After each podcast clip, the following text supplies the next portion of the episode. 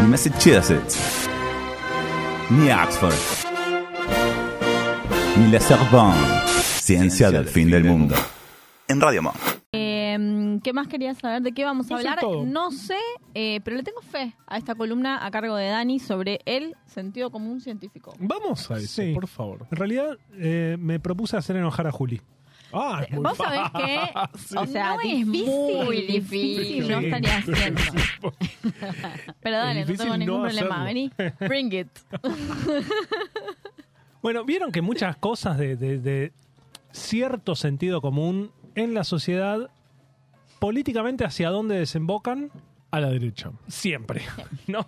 Siempre desembocan en justificar menos Estado. Siempre. Son todos Este, planeros, y sí. claro. siempre, todo. digamos, eh, como que el sentido común, vieron que no, si uno lo, lo mira medio desapercibido, ese sentido común social, digamos, uno no dice, ah, no, es un reaccionario de mierda, porque no, No, es un, un- no, ese sentido común no carga con em, frases agresivas, sino que es como, bueno, no sé, el- el señor, como que el viejito, la señora, que Ah, el hace un comentario... Que vuelvan los milicos. El abuelito, Bueno, ese claro, es ese tal sentido cual. común eh, de ciertas generaciones eh, muy nocivas. ¿Usted- ¿Ustedes piensan que...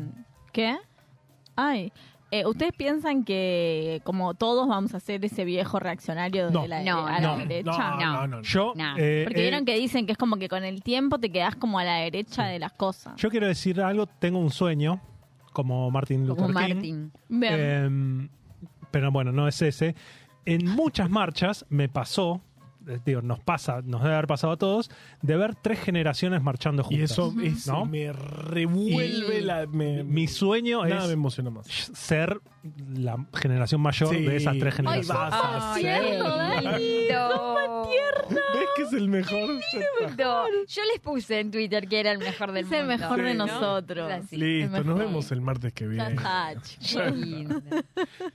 Pero bueno, mientras pasa el tiempo para llegar a ser esa tercera genera la, la generación mayor este, marchando, em, dije, bueno, ese sentido común social que, que anda dando vuelta y que siempre desemboca a la A la derecha. Siempre. em, también existe en el ambiente científico. Ajá. No, no puede ser si el ambiente científico. No, aparte la puro. ciencia, la, la ciencia Claro. no tiene ideología. No. La ciencia no ideología tiene de la ideología. ciencia, la verdad. Blanca es y pura. Puro, blanco. ¿Viste que uno dice blanca y por allá blanca? Es raro, es raro. Pero ¿por qué dijo blanca? Si no, o sea, ¿por qué? O sea, el negro completamente negro también es negro puro. Claro. Sí, pero es Todos malo. los colores pueden ser puros. Sí, ¿Por qué claro. tiene que ser blanco? Rosa puro. Sí, claro. Em, Bien, Julio. Y bueno, hay, hay muchas cuestiones en el sistema científico que se dan como. Muchas veces se dan por, por ciertas, eh, en términos absolutos, ¿no? Y no se cuestionan y se comentan muchas cosas como muy livianamente y en el fondo todas las comentarios, todo va a abonar menor rol del Estado, Hmm. una este, disminución de, no necesariamente de los recursos económicos, porque ahora vamos a ver un poco qué cosas se reclaman dentro del ambiente científico y no es que nos den menos plata, ¿no? Pero sí impacta en recortes, Ajá. ¿no? O sea, es un discurso que termina justificando recortes. No necesariamente de plata, pero a veces sí de personal. Ay, tengo gente ¿No? en mente Claro. que habla mucho de Todos estos Los ñoquis. investigadores buenos, los inve- No, ñoquis, ta- seguro. Toda esa parte de ñoquis eh, que, que está y que nos divertimos mucho, pero también están los investigadores que dicen, ah, ah, ah, esto es solo para investigadores, investigadores buenos. Ah, los ok, yo investigadores la malos. estaba tomando que para el otro de acá. lado. Claro. No, claro, pero tipo, ¿quién sos? eh, La ciencia Ah, de porque él es el calidad. tatarasobrino Pero, pará, nieto tipo- de un presidente de Digo, facto, pará, puede pará, pará. Decirlo. tranquilo, no. tranquilo. Era para, era para hacerme enojar a mí o para hacerme enojar No, ya era para hacer. Está- enojar a está bien todos. hacer El enojar a todo el apellido de mundo. presidente Escucha, de pará, facto. eh, pero vos decías, o sea, dentro del sistema científico, gente que dice esto para, es para la plata para la ciencia para acá y no para allá. Por ejemplo. Ah, ok. ok. ¿Sí? Eh, Yo venía pensando como el típico discurso de, ah, no, pero estudian eh, la cuadratura del círculo y bla. Bueno, hay un poco de eso también. Ajá. ¿no? Y en realidad hoy mencionamos hace un rato, eh, o si están escuchando en Spotify, en la columna de Julie Elfman, hablamos de una red social del pajarito, Ujú. ¿no? Twitter. que me hizo enojar bastante, Ah. como suele pasar. Se enojan todos menos yo. ¿eh? Yo No, está. Hubo un día en particular que estaba como bastante intenso, el micro submundo científico dentro de la red social del pajarito. A ver. Eh, Es bastante ruidoso el es una microsubmundo minoría intensa. científico. Pará, ¿Y qué decían? Porque no, me acuerdo. y me puse acá a hacer capturas de pantalla. Porque dije, dije, esto necesito compartirlo. Compartirlo. Y vos sabés que Después en Ciencia del Fin del a Mundo. listas eso, entras a ¿eh? WhatsApp, Ciencia del Fin del Mundo, siempre alguien te va a decir, tenés razón, Dani. Pensamos exactamente. Sí. Eh, la cuestión es que en realidad no me interesa en lo más mínimo ponerme a discutir con las personas Ay, no. tataranietos, sobrinos de, Ay, pero porque son mejores, hay- ¿no? porque son mejores. que- Escúchame, sos- pará, sos- discúlpame. Sos tatarasobrino nieto de un presidente o sea, de facto. Vos Sos podrás ser el hijo de un reconocido no sé qué, el nieto de un no sé qué, De pero facto, tu no apellido. No dice nada. apellido no está en la Casa Rosada, no Pero so- está en los cuadros, no está en los libros de texto. Hay dos apellidos, además. A ver, No, bueno, bueno, listo. Entonces, que entonces no tenés puedo una decir calle, nada. Carballeda, ¿tenés una calle? No, no, porque, mira, pero... Bueno, ¿Una está bien. autopista? ¿Tenés una autopista? Ah, y entonces digo, nada, recorten, si, si tuviese autopista con mi nombre, recorten Recorte. los científicos Y te que van no a decir, importa. sí, me bueno, mi parece cosa bien. importa. Es- ¿Pero ojo. quién sos? Mi intención no es discutir con la persona, No, ¿no? no. Porque en realidad la verdad es que en todo su discurso, que es bastante Horrible. intenso en la red social, hay algunas cosas que son Mucho tiempo digo, tiene. Eh, aceptables o algunos, algunas apreciaciones que son ciertas desde mi perspectiva, pero hay otras que a veces Patina. se va un poquito a la banquina, Mm, pero patina, no me patina. interesa discutir con la Con la persona, sino con los conceptos. Sí, vamos a discutir con los Entonces. Tranquilo, tranquilízate, no pasa nada, Carballeda. Vamos a llegar en unos minutos a repasar algunos conceptos que están volcados y cómo, en mi visión, ese sentido común que se ve en la ciencia, en el ámbito de la ciencia, desemboca siempre hacia En políticas de derecha. ¿No? Bien. Entonces, hace un par de semanas hablé de que en el sistema científico, y no solo en el sistema científico argentino, sino que es un problema mundial, hay menos gente, ¿no? Menos gente que tiene ganas de entrar a trabajar en el sistema Menos gente que científico, menos gente que se queda en el sistema científico. Digo, la problemática de nuestros laboratorios de no consigo becario o becaria, eh, o el becario o becaria se me fue, o el investigador o la investigadora formada renunció y se fue a un trabajo este, en la industria privada, es una problemática de la cual no tengo números, lamentablemente.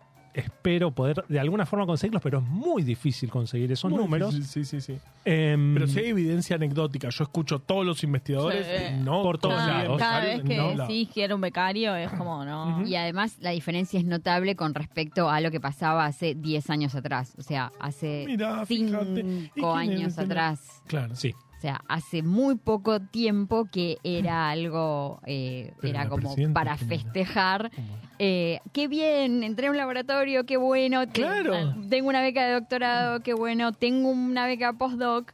O me salió un subsidio para poder seguir investigando y ahora es cada vez más eh, Vox Populi, como dice Carva, y más de, de, de que lo escuchamos sonar en todas partes, este asunto de la dificultad para, co- para que los trabajadores de la ciencia permanezcan trabajando en, la, ciencia. Claro. Y bueno, ese es el disparador, la gente que se va, ¿sí? Y una primera apreciación de la red social, voy a leer algunos Sí. este, tweets, no voy a indicar de quiénes. Eh, el primero dice, es evidencia anecdótica, pero en los últimos meses veo muchos eh, colegas y gente joven tratando de salir de la academia. Claro, Tanto en Argentina como en Estados por Unidos. supuesto. Primera cuestión, y me parece importante, este, Es no, verdad. es, no es un problema local. Tal cual. ¿no? Me pregunto cuáles son las razones y se me ocurre la alta presión sumada a los bajos sueldos que saca la motivación.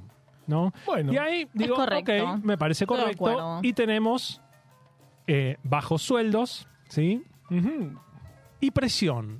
Raro. Y ahí, y ahí voy a volver después, porque la presión en muchos casos es autoinfligida. Ujú. Eh, Es más, me animaría a decir que en la mayoría de los casos es autoinfligida. ¿sí? Somos quienes trabajamos en ciencia, Nos las personas que nos presionamos, pero no solo nos presionamos personalmente, presionamos al resto de la gente, ¿no? Todo Digo, sí. esta cuestión de publicar o perecer, ¿no? ¿Quién es la primera persona que te pone la, la espada en la cabeza para cortarte, digo, la, la espada en el cuello para cortarte la cabeza? Mm.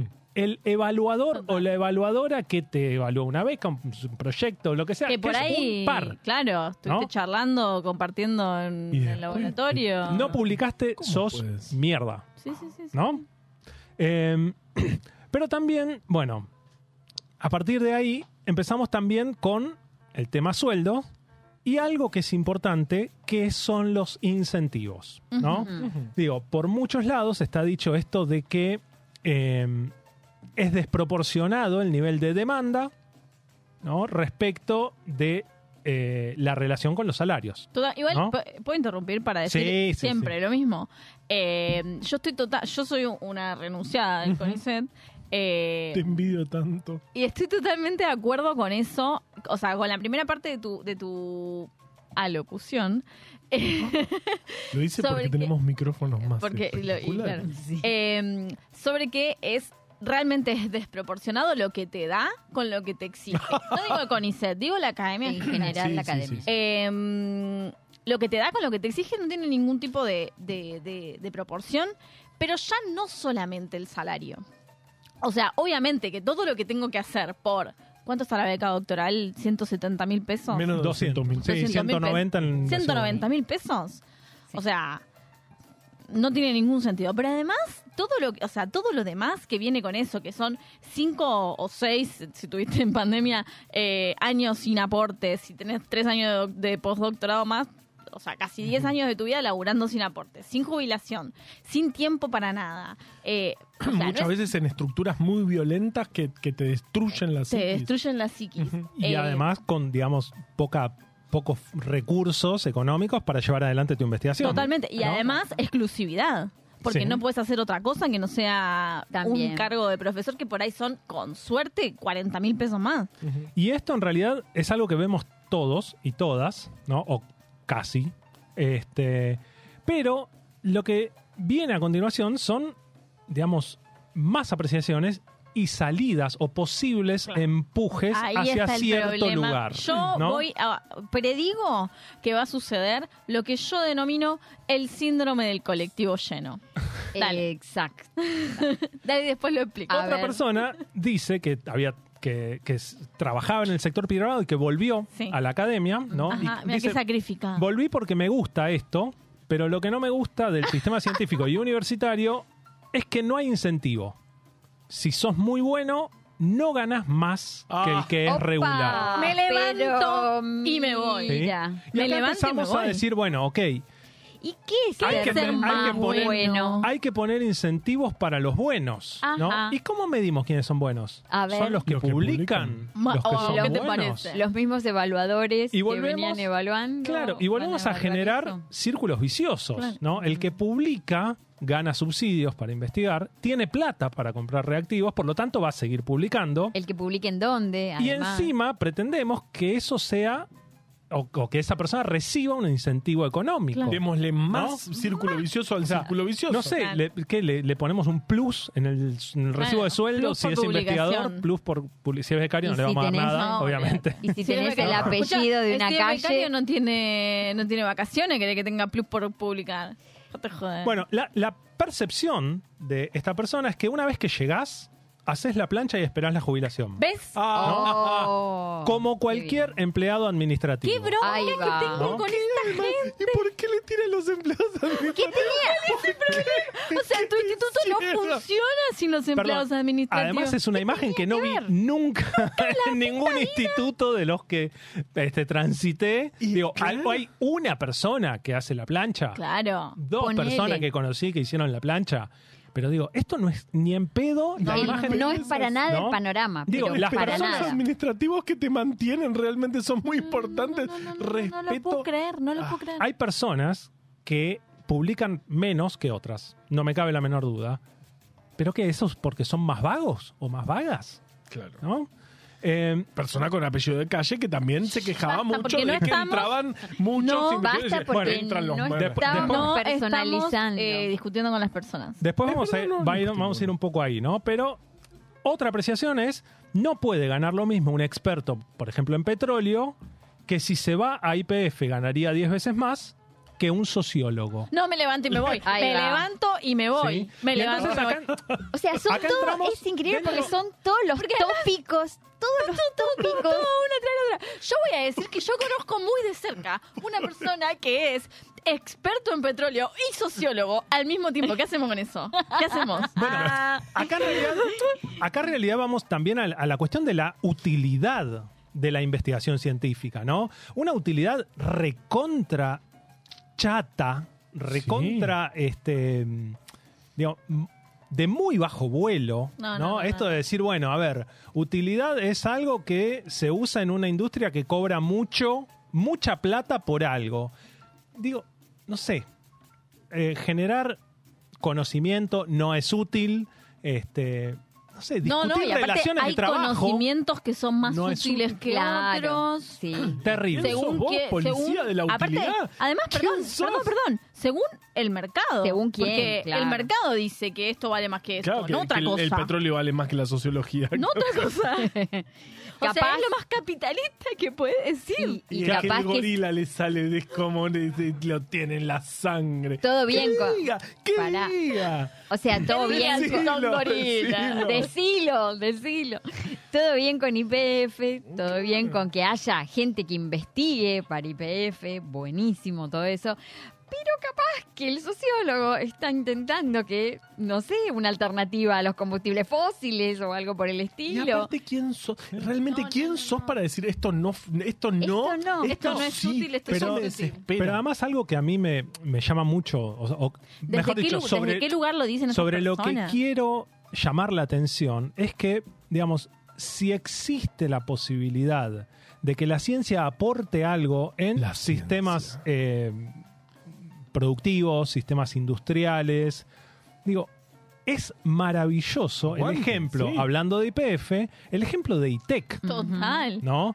Digo, es una empresa pública, ¿no? En Donde, donde tiene una parte IPF, empresa público-privada, y el CONICET, 50 y 50, ¿no? Y ese instituto ITEC se encarga de hacer un montón de desarrollos que van a ser utilizados para minería, este, industria del petróleo, para generar procesos más limpios, para, digamos, generar algún tipo de desarrollo en esa industria. Los investigadores de CONICET que trabajan en ITEC tienen premios por productividad porque digamos el instituto está asociado a una empresa que es IPF, ¿no? Digo, lo que yo quiero es más estado presente, más empresas público-privadas que Siempre. tomen que hagan eh, eh, digo asociaciones estratégicas con el CONICET. Digo, no, no quiero menos, no quiero que el CONICET cual. nos premie por publicar más papers, ¿A quién le importa? ¿no? ¿Para qué le importa? Me, me agarra un veneno, un Es que, es que veneno. siempre, Y acá- ante la duda, siempre hay, están los buenos y los malos. Los buenos quieren más Estado, los malos quieren achicar el Estado. Y siempre pasa lo mismo. Pero acá, La acá, te, técnica, ¿no? acá te tiro otra, Juli, que Bueno, digo, esto va increyendo, ¿no? Claro. No me sorprende nada. No, no, no. Sigue. Y este, sos candidato también, ¿eh? Porque sos candidato. ¡Basta! Sigue el comentario. Sigue el Dice, comentario. un pibe que estudia economía, ¿qué va a hacer? ¿Una beca por 200 mil pesos o irse a un banco a vender tarjetas de crédito por 300 mil? No sé. Labura seis horas, tiene fines de semana, vacaciones, bien. No tiene que usar su sueldo para comprarse los insumos de trabajo. Me Pará, opi- pará, me pero opino acá hay- encima, no, me opino encima. Cos- Porque todo mal. Paren, paren, paren. Porque lo que subyace a lo de tiene fines de semana, lo que subyace a eso es que no puede existir un becario doctoral que no trabaje los fines de semana. Como Y es que si terrible. haces eso, sos un Igual, vago. igual es, es como la, la idea del científico científica de cualquier nivel, Sí. ¿no? Es un poco amo mi trabajo y lo hago todo Claro. el tiempo. Ah, Odio amar mi trabajo, pero amo mi trabajo. Estoy cagando, leo papers. este, Como Beethoven. Si no Me- saben de qué hablamos, eh, busquen por ahí. me baño y pienso en la eh, Claro. estructura cristalográfica Claro, de me la levanto, proteína. pienso en la proteína, me voy a dormir, pienso en la proteína y no cual. existe el trabajo por un lado y la vida Digo, por el otro. Pero lo que yo, lo, lo que me enerva es que esto es un daño autoinfligido. Claro. ¿no? Digo, es el propio, el propio también. sistema, es el propio sistema científico el que exige trabajar fines de semana. Normaliza, que- no lo exige, lo normaliza. Está en el, en el- en reglamento hay que trabajar los fines de semana. No. Es que en realidad lo que pasa, lo que empieza a pasar es que se va como corriendo el, el centro, digamos. O sea, si vos, si el centro antes era y trabajar ocho horas todos los días, lunes a viernes, y el fin de semana, olvidarte de que tenés, olvidarte de que tenés trabajo, olvidarte de qué trabajás, y el lunes volver a empezar.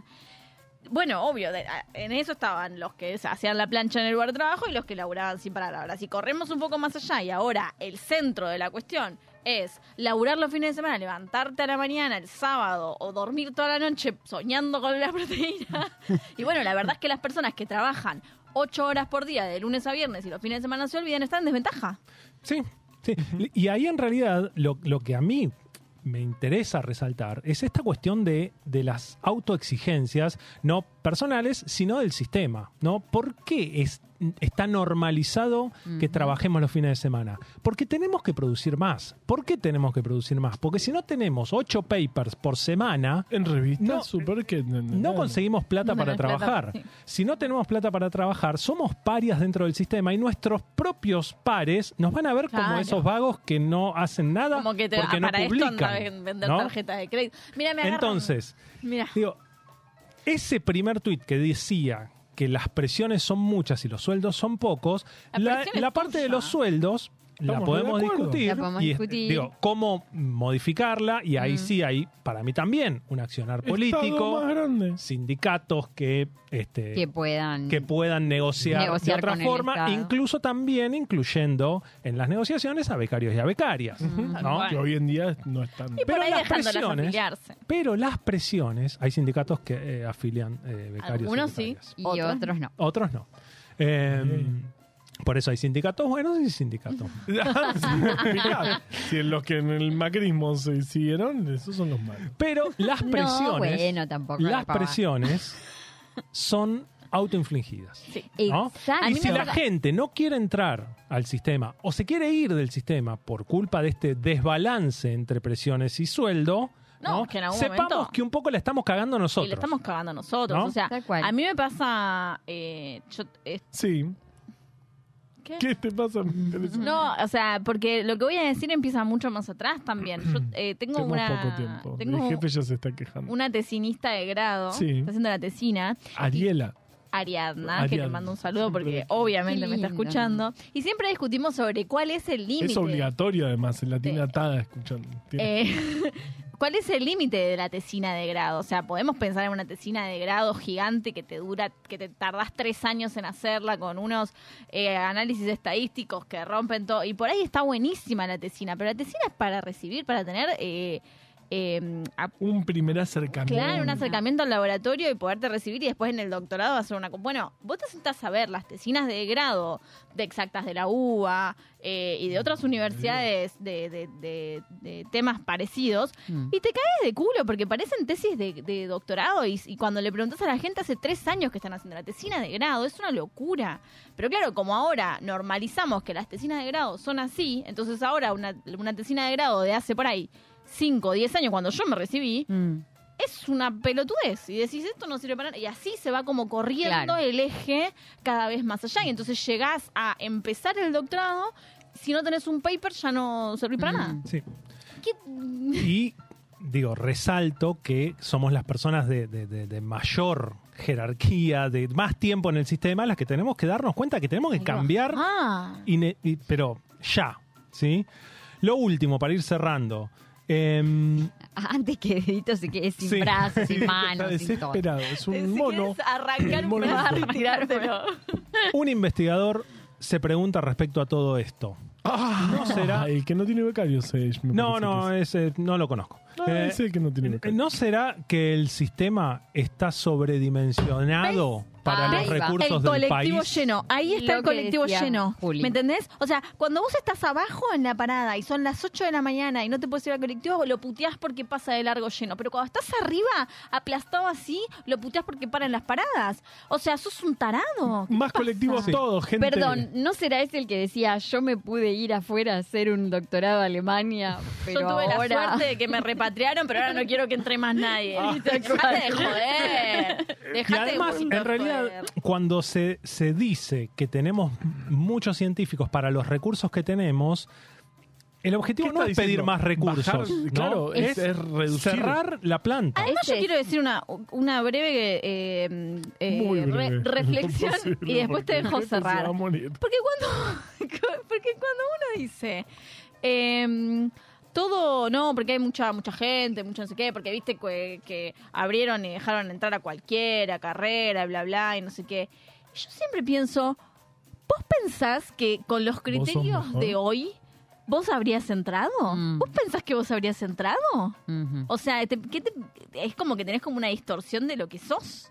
Evidentemente. Sí. O sea, cuando dicen no, porque abrieron y dejaron entrar a todos, ahí entraste vos también. O sea, baja un poquito el copete. Y además hay otra cuestión que también subyace a esto, que es que, digamos, esos investigadores más top lo que piden es más plata para sus propias investigaciones. Y el resto ¿no? que se muera. Y básicamente es lo que este lo que Rolando García hablaba de la política de las dos ventanillas. ¿Se acuerdan? ¿Sí? Sí. Esta cuestión de plata que entra por una ventanilla y plata que sale por otra ventanilla. ¿sí? Un rol administrativo. ¿no? del CONICET, por ejemplo, o de, este, De la de la institución de política ciencia que sea, científica. claro. ¿no? Y lo que se exige es, para hacer ciencia en serio, hace falta más plata. Más plata. Y básicamente Y que me que dejen trabajen hinchar la pelota. 15 o 20 grupos en todo el país. Claro. ¿no? Claro, que se cierren claro. los ingresos, que no haya nuevos este, investigadores, nuevas investigadoras, Y que sí les- becarios y becarias para Y esos que no me vayas a decir ¿no? el tema en el que investigar, porque eso No. es Ah. mi libertad. El Estado no, ¿No? tiene que existir Sí. prácticamente. Y obviamente plata. hay Que mucha, existe para Y- y- darme plata. y- y- sí. mucha gente comparando con Estados Unidos y por lo que hablamos en la columna de becarios y becarias, Estados Unidos está lleno de problemas. ¿no? Exacto. Digo, con gente que está haciendo de- digo, girando por todo el país de postdoc en postdoc, gente grande sin ningún tipo de, de- de destino fijo, sin No vida. me pongas ese ejemplo, ¿No? amigo. Este, entonces, digo, una de las cosas es dejemos de usar a Estados Unidos como ejemplo. Por ejemplo, No, bueno, No, no es un ejemplo de que nada. Por favor, No es un Este- ejemplo de nada. Y también bajémonos un poquito del, del escaloncito. Del yo valgo, vos no Claro. valés. ¿Quién sos? Tartarán, sobrino de no sé quién. No, y aparte Y- también, como, por ahí tuviste suerte, caíste en un laboratorio que tenía guita y no hiciste nada. Solamente caíste en un laboratorio con guita. Y básicamente siempre hay que pedir por más inversión, mejor ejecutada, ¿sí? Sin duda. más diversificación en la ciencia, más empresas público-privadas, ¿sí? con inserción de investigación y desarrollo, con eh, uniones estratégicas con el CONICET o con otras, O con otras eh, eh, con otros organismos instituciones de, ciencia, y tecnología. ¿sí? y también conseguir que plata privada se inyecte en el sistema de ciencia y tecnología, que es uno de los grandes déficits de nuestro país histórico. Sí, Total. sí. Así que bueno, Viva em, Perón. Faltando tres minutos para que termine este programa. Ciencia del fin del mundo entre vos y yo.